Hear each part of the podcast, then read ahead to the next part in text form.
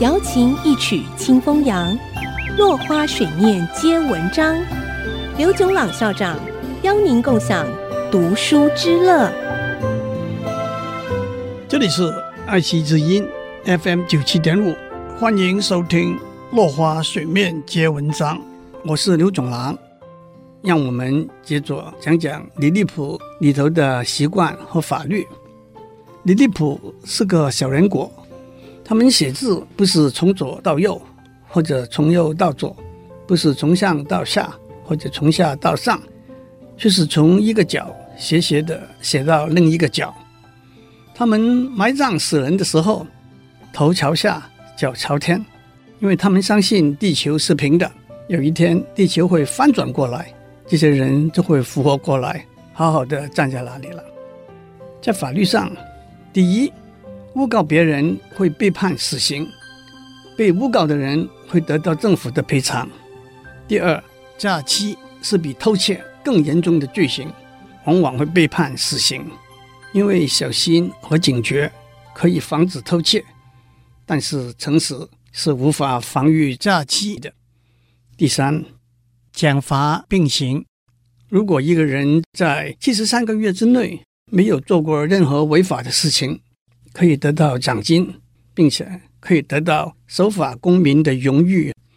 第四，政府雇佣人员的时候，品格比能力更重要。品格加上经验和正确的目标，就足以做好任何的工作了。第五，受到恩惠而不回报，是最严重的罪行，因为这呈现了心灵的腐败。从这里我们可以了解，法律和道德。都是规范我们生活行为的准则，他们是相辅相成、不可分离的。但是在今天的社会，不但道德主动正面的激励作用日渐式微，而且法律强制负面的防范功能，也往往因为对法律下意的曲解而变成特权阶级的工具。有几本好书描述一个理想的社会里头的规范。包括柏拉图的《共和国》、摩尔的《乌托邦》、礼记的《礼运大同篇》，都值得我们好好的用心去读。不过，让我也讲讲李立普政治里头的旅游外患。李立普国内有两个政党，那些穿的鞋子鞋跟比较高的是高跟鞋党，比较低的是低跟鞋党。虽然高跟鞋党的理念比较接近古老的宪法，但是皇帝都重用低跟鞋党的人。这两党的人势同水火，不在一起吃饭，也不互相交谈。但是也有些人穿的鞋子，一只的跟是高的，另外一只是低的。的确，政党斗争自古已然，不过于今为烈而已。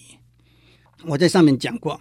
李立普有一个敌国比利夫斯谷，这两个国家相互为敌的主要原因是多年以来在李立普，大家吃鸡蛋都是从打破鸡蛋大的一头吃起。但是当今国王的祖父，因为他有一次吃鸡蛋的时候不小心把手割破了，他就下令全国所有的人民以后吃鸡蛋都要从打破鸡蛋小的一头吃起。不服从这个法令的人民，经过多年的抗争，后来跑到邻国比利夫斯谷去，还是保持吃鸡蛋从打破鸡蛋大的一头吃起的传统。这就是这两个国家相互仇视的主要原因。其实追根究源，按照古老的经典的记载，吃鸡蛋的时候打破哪一头方便，就从那一头吃起就可以了。哪一头方便？可以解释为大的一头，也可以解释为小的一头，本来就是一个共识，各自表述啊。今天先讲到这里，我们下次再见。